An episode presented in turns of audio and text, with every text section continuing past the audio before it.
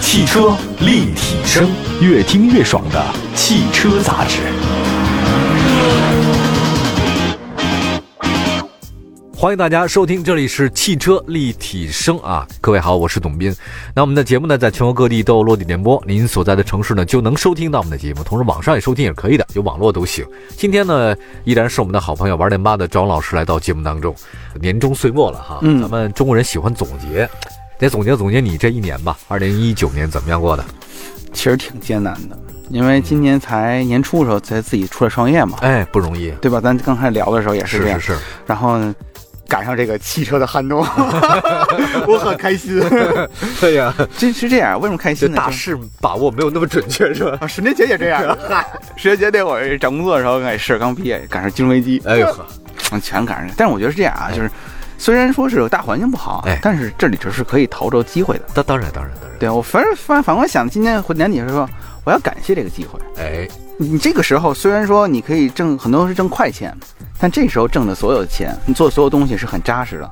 然后这个时候你可以对于未来的工作也好、事业也好是有很大的帮助的。嗯我觉得这个时候需要沉下来，沉下来。慢慢慢慢的去明磨白了、去做东西。二零二零年有什么打算吗？二零二零年就是这个，买车的同同学们一定要更加谨慎，因为嗯明年车市应该不会特别好。对钱要握好了，要买有好了。现金流嘛？得对然后对于我们自己做内容来说，我觉得更应该偏向于终端了，就是相当于我们要很多东西要放到 C 端上，因啊对为其实 C 端关注并不高，是因为我们没有产生合适的内容。嗯，合适的产品的一些导购东西给到他们，所以他们看来比较比较迷糊，甚至我们可以做到一些线下的一些帮助，就是有的时候会有什么这种在行，我不知道您您用过没用过这种面对面的交流或者电话上啊，的交在流，行我知道那个东西，对，我们可以可以用可以用这种手段，把这种真正的购车的一些焦虑啊和疑虑能够解决，而不是靠销售端的洗脑，嗯不是靠这种大平台、大媒体老师的洗脑。我觉得更针对性的、更人性化去对对应对于，我觉得对于这是对于 C 端用户最具价值的。我们的建议虽然它未必能够采纳，但是我要把雷先给它排了，哎，嗯这是很关键的，因为咱们说接的触道。理，对你要是这个时候，你的钱挣的首先不容易，嗯，你花的时候一定要谨慎。没错。对吧？如果你钱是大风飘来的，哎呦，那你随便花，你顺便你给不您帮我告诉花我是谁，我跟他聊 聊，谈谈道， 对跟我说说我的钱怎么样被大风刮了一下，对对，张嘴，然后冲 冲西北方向。 喝西北风。今天呢，也跟大家说说呢，二零一九年的这个一些汽车的一些销量，同时呢，还有一些新车。这样我们先说两款新车，那下半时段呢，再说这个销量的具体情况。那么到年底啊，有很多新的车型上市，也赶在这个元旦之前哈。嗯像我们呢，今天提到第一款车呢，是二零一九年的。呃，十二月十九号，爱驰 U 五正式上市，四款车型十九万七千九到二十九万两千一，它是一个纯电的中型 SUV。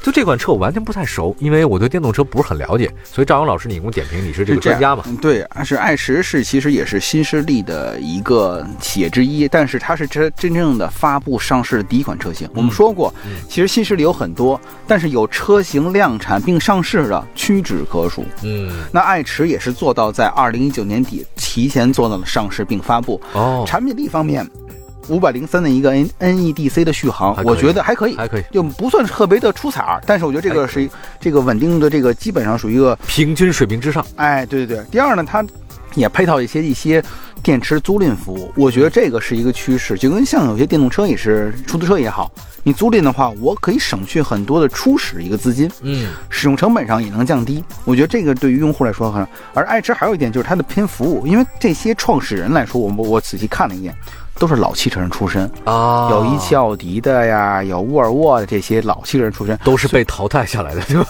不是不是，创业创业，赵阳说， 我就不爱不爱听了。 什么叫淘汰？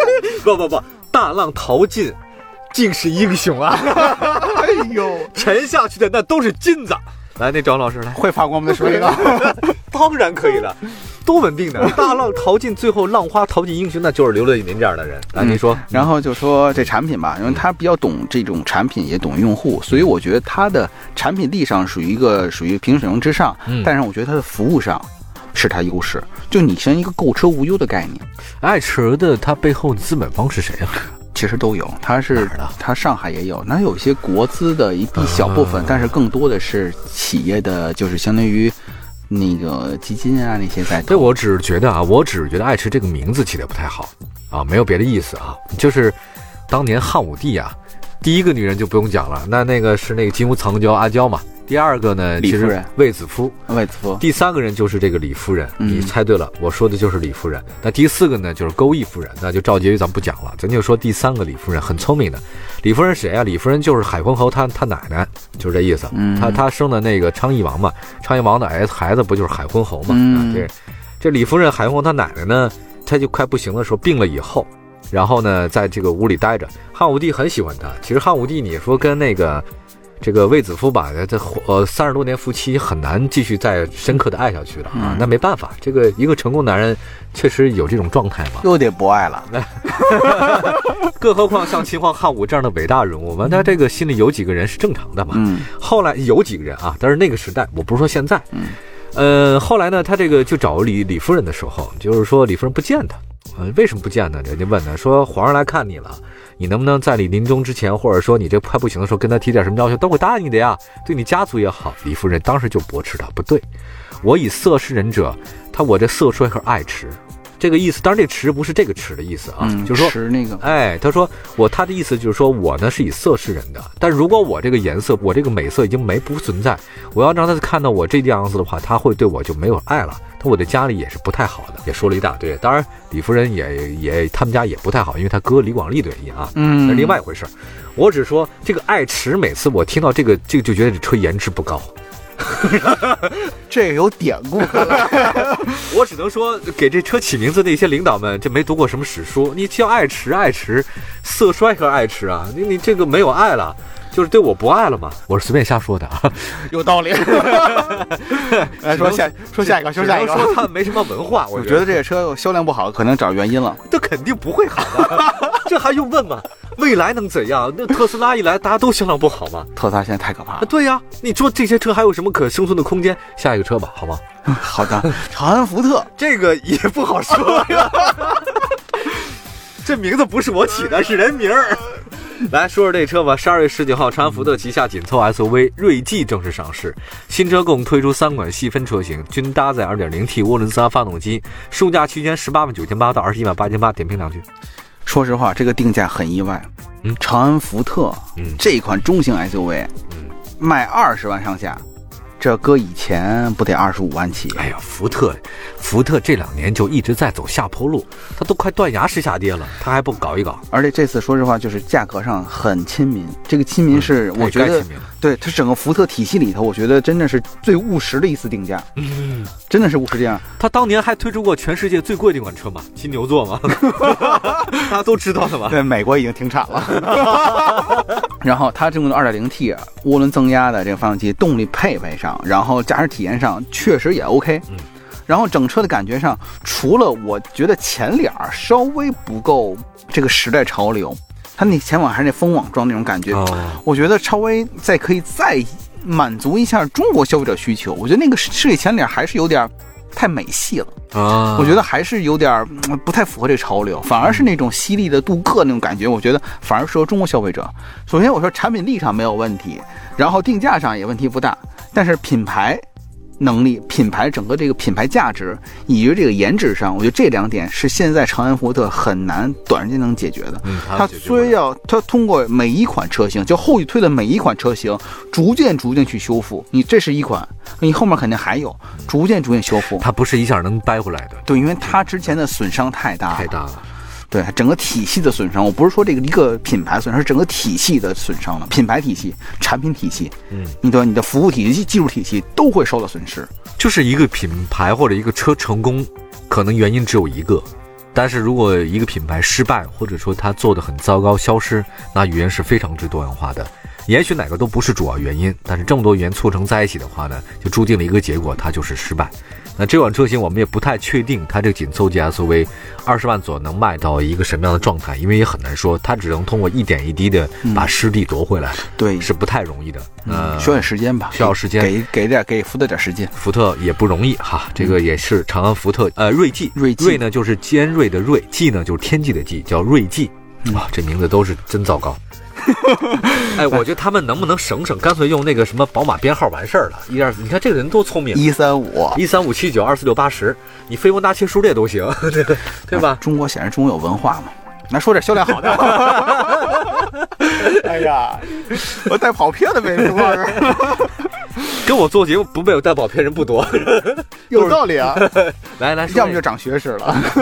销量，哎，先说说今年整个销量都不太好的事儿是吧？ 嗯，年初的时候咱俩聊的时候，我觉得今年就不会好。嗯那果然不，因为整个大环境不好，你整个你房地产、经济环境都不好，你这销售端都会就属于这个，主要是三大支柱里头都都不行是吧？不太行。这样吧，那个我们先给大家垫个底。今天呢，待会儿说说乘联会发布了一九年十一月乘用车的销量排行，并且对阅读乘用车的整体市场的销量，还有三大细分市场呢进行了这个简介。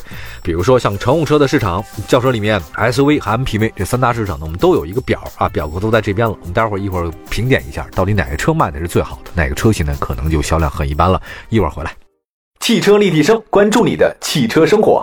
您的爱车情报站，会新车，私车定制，会买车，会客厅大驾光临，庖丁解车，精准分析，会拆车，大师来帮您，会用车，自驾上路，会玩车，我们都是汽车人。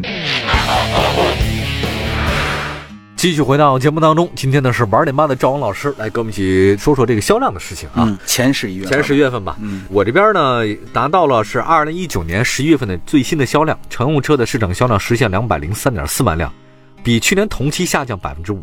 二零一九年一到十一月份累计狭义乘用车的市场实现销量一千八百九十四点一万辆，比去年同期二零一八年哈这个就是差不多下跌了百分之十，百分之十就一个跌停板啊，啊这个不太容易做到的，下降趋势还是在继续，它没有一企稳。嗯如果我们看到它的下降幅度是在百分之正负三，那我们就可能慢慢慢地它会有一个企稳过程。嗯如果还是百分之五到百分之十，就相当于还是那种跌跌不休哎的、跌跌不休我觉得还是需要时间。所以我刚才提到，明年可能也是上半年可能还是这种状态，啊看看下半年慢慢能不能起来吧。这个我觉得车市的调整是必须整个大环境来说是需要经历的。哎呃，，对您看，对对刚对之前我们聊到的，像一些两个汽车企业的重组，FCA、PSA 这重组，其实海外也是这种状态。没错，海外车市也是下滑的，不是中国自己。你像印度市场跌得更厉害，嗯，所以整个经济的大环境和整个车市环境，它不是中国这一个因素，嗯所以我们要综合的去看它。这种慢慢慢慢调整之后，又是这种就是新能源的汽车在发力，然后传统的这个销量不佳，可能需要一个换挡提速的过程。这个过程我觉得肯嗯定是嗯有一定时间的嘛，需要时间是吧？对对对，你只只就算你这个变速箱的反应再快，你得是有需要先先换一下嘛，对然后也得再有再对往上对爬对嘛，对吧？那这个呢，我们来看个具体的车型吧啊。轿车类别的话，我们分别了一下，二零一九年十月份轿车市场实现累计销量九十六点一万辆，这个没到一百啊。然后呢，跌幅呢是稍微收窄点，同比跌幅百分之十一，这还收窄了。那么一到十一月份，那轿车市场累计销量九百二十五点四万辆，累计同比下跌百分之十一点九。但是有一个异军突起的，就是我们呃，就挑那个榜样来说哈，十一月的销量朗逸双双突破五万辆，轩逸的销量连续两个月超过朗逸，那轩逸十一月销量五点四万辆，啊，一个车一个月销量五万多辆，准确说应该是两个车，它是轩逸跟轩逸经典，就啊十四代轩逸啊啊跟轩逸经典。刚才我们提到过，那也惊人呐！但是你朗逸也是这样，朗逸比如说两厢的、三三厢的啊，，这这这呃，一八款、，一九款对。对对，对吧？它是一个多车的，相当于一个产品序列一块儿卖。卡罗拉其实也是啊，卡罗拉虽然现在没有人家高嘛，也是四万辆左右嘛，嗯哎四万辆，四万对？吧？那它是什么呀？它是靠混动。宝来也是嘛，宝来新宝 来，宝来经典。都是有经家典家 族式。家族式都在家族式，那轩逸还是排在前面的，对吧？对，轩逸和朗逸这俩一直是标着走的。对但是我们这是今年数据，今年但是我告诉你，去年数据，嗯，这是五万到六万。啊，还是也很厉害的哈。对，这是去年其实就是你说哎说，呀理论上去年更强，那今年还是没有去年强。啊，这个东西其实你就看出来，就卖的最好的车型都没有以前卖的好了，哎，有道理哈。对吧？那我们的剩下卖的不好的，你觉得还更会？糟嘛？嗯，所以就是这样，抬头兵你觉得都不行，就说白了，领导收入都下降了。哎，为什么要说的领导？领导收入必须得下降，你得以身作则。对对对，什么延迟发工资 啊，对不对？什么什么总监级一级别以上的暂停多少多少多少，然后什么什么什么的，这应该的嘛，对吧？环境不好，大家都应该对吧去承哎，担。在你的周围好像有这样的人多吗？就是就是领导降薪的，同事们都在开始减薪的多吗？听说的，嗯，有，确实有，确实有因为他们回款都不好，账上都没钱。啊。很多这些，甭管是企业也好，或者说代理公司也好，来，我们跟你聊聊，我这边有个项目特别 的好。年底谁也不想过个不好年吧？ 来来，张老师， 今天我们来跟大家说一款新的产品。来看看这个豪华品牌里面，其实奥迪 A6L 依然凭着比较大的优惠，销量同比上涨百分之二十。同级别的宝马五和 E 相比呢，价格上其实奥迪是最最优惠的嘛，它价格最便宜啊。嗯那么奔驰 E 呢，销量是低于奥迪 A6 和宝马五系的。也就是说，豪华车呢，其实卖的还是不错的啊，他们还是有自己的市场的。对我觉得是两极一个分化。啊我觉得两极分化，有点像梨形啊，分理想，哎，对我觉得中你间是中说梨形是它那个销量的啊梨形吗？对销量就是属于，啊比如价格区间梨形来说，其实属于中高的，其实还是 OK 的。嗯，然后像 A 六，你虽然说 A 六降价，但是其实 A 六是比那两个终端价要便宜一点，但是其实产品力上一点也不差，这是一嗯个。第二个呢，就是奔驰呢向来是保利润不保销量，就是它基本上在十一月份基本上就不会再往方优惠了呃不会再优惠，它是为了保利润。嗯，就这个企业的企业模式也不太，但是奥迪你又挂着这个一销量汽，它是多少？，对它有些政治任务在里头，嗯，对吧？我们要把合资品牌做的这个能理解，解啊，这个很能能理理解嗯解，能理解的啊。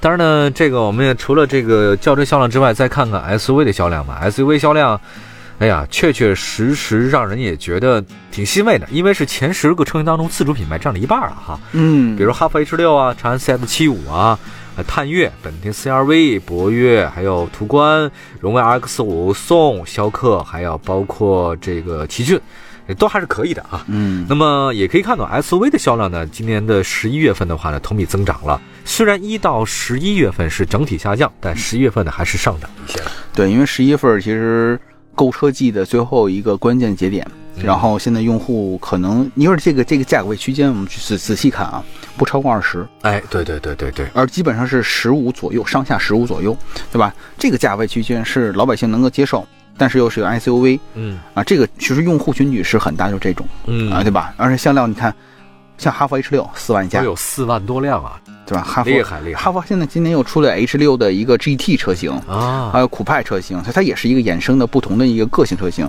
然后你看这个嗯长安 CS75 换改款之后，对，雷雷克萨斯之后，这颜值上来了，对，确实用户买单，就是是大前脸嘛，对吧？哎呀，真是像雷克萨斯啊。真是想。然后其实像日产，其实那两款车型也是卖的比较比较哎稳定的。你说这个，我在想长城啊，它马上要推出它的那个皮卡，那个长城炮，那个卖的我估计啊也不差，不差呀，而且长城炮那销量扛扛的。你因为咱们就是我们在北京录制节目嘛，在北京呢确实这个限制皮卡，五环外啊，对，但是很多其他地方它是放开的嘛，那个皮卡卖的那个叫一个好就是我有一哎个呀数据啊，它上市百天啊，交付了万台，可以啊，一个皮卡一个月相当于卖三四千台对。这个皮卡数据我觉得可，而且是相当好它了，你这个你知道它有一个风骏系列，还有一个对炮系列，对这对两个其对实两不个一系样列的。这炮这系列卖的这个颜值配置上，真是没说的，呃很符合一个别区域的一些用户群体，对吧？能拉又金拽，多拉快跑，就符合我这样的，我就特别喜欢皮卡。然后就是，当然你说北京没放开嘛，我也没法弄，它算货车。嗯，但如果真能放开的话，我我毫不犹豫啊，我真的毫不犹豫。毫无有没有得买 F 幺零，呃，猛禽吧， 稍微贵点儿， 也稍微大点儿。因为是福特，不会太贵的，没事 儿。不不不，那那我还是泡合适一点。 呃，那个我真的觉得，就是如果给我一个机会的话，我还是愿意买皮卡车型的，它那个实用性很强。我同事就买了一个皮卡，江淮的那会哦，儿，江淮啊，因为他江家住淮在出五环五环外嘛，就买一个江淮二零 T 手挡，过。哎呀，六档手呃六速手挡的，然后二零 T 开也挺好，对然后对对斗儿一一封，哎能装东西，特别好。对，然后周末出去钓个鱼啊，嗯嗯对吧？然然后后出去多了烧烤什么的，对呃很方便。很方便。然后你看我那后面那斗里面放点什么大青铜鼎啊、 编钟啊、洛阳铲什么的，都特别合适。我觉得这是 有点嫌疑了，这个不是是为了一个大四目雾鼎得多大个儿呢？ 你说 还拿绳得绑一下吧？哎，这倒是可以绑一下，防个震嘛。青铜器， 金拽、金金豹，共振，路上就开始听响儿。 那是礼器啊。来，那个说了好了 SUV 了啊，这个事儿，哎，SUV 卖的不好的，我看也有一个 RV 四卖的不好，昂科威 RAV4 是因为换代啊，换代了，所以它啊哦换代它有一个换挡过程，所以产能会下来，然后通过三到六个月的爬坡再上去。对，那个还有像缤越、远景、缤智，那个宝骏五幺零、呃瑞虎八、帝豪 Q 五、哈弗 F 七都在稍微偏后一点，但其实也还好但是 Q 五是豪华里的第一啊，哦，豪华是第一是吧？豪华现在是豪华华它不大呀，这个车 Q 五它哎 Q Q 五里头，你像比叉三，啊，你比 GLC 来说，Q 五还是卖的好的。还是卖的好。哎，这倒是真的啊。嗯，扣得多少钱？呃，三十万，三十万对三十万差不多能低配能低配是吧嗯可以了，二手车吧，十几万就可以搞定一个。它这换代的哎而还是得等等。啊嗯前天时间我去那个二手车市场里面，我华看夏没有去那亚市看了一圈儿，呃当然扒开层层的那个车床包围，我走到那个车室里面，其实还是挺好的，没有大家想象的那么乱七八糟的啊。外面是很乱，走进去之后呢，我就看到有几个奔驰啊、宝马、奥迪在那儿摆着，车况都特别的好，价格真的很优惠，还有卖特斯拉的，还有好几个其实特斯拉在所有新能源里头保值率是最高的，最高的了，其他都没法要。那个再看一个 MPV 吧，因为这个一十一月份 MPV 市场销量实现十二点三万辆，同比下跌了百分之十六点八，跌幅扩大。一到十月份累计销量呢是同比减少百分之二十。五菱宏光虽然同比下滑百分之二十八，但依然排名第一。嗯，哎，这也不容这易个。需求太大了。嗯需求它，五菱宏光、别克 GL 八连续四个月呢保持同比增长。GL 八好厉害啊呀！ G L 八它其实也多款车型，嗯那有商务版呀，然后呃维尼尔版呀，然后它换了这个发动机之后，其实还是比较稳定。嗯嗯但我说一个那个奥德赛混动那可动，嗯，说说它上市之后吧，然后现在比例基本上在四五千辆这个每需要销量，嗯但是混动比例基本占了百分之八十，哎呦，而且这个混动车型现在要等车，据说排产到已经到了一月份儿，嗯、还是有意思哈。就是就是好车型它产能好车型好车产能是不够，你知道吗？对，产能不够，所以这它要等车的概念，所以好车型像 GL 八照样会卖得好，没错，没错，没错对？吧？好，感谢张勇老师来到节目当中，跟大家说了说新车，同样的还有这个刚刚过去的这些销量，通过销量能判断出来大家的喜好，也能判断出来什么样的车型在市场当中最受大家追捧。希望呢，本期节目给各位的这个未来的购车做了一个小小的参考。找到我们汽车立体声官方微信和外微平台，我是董斌，感谢朋友们收听本期节目，我们下次节目再见，拜拜。拜拜。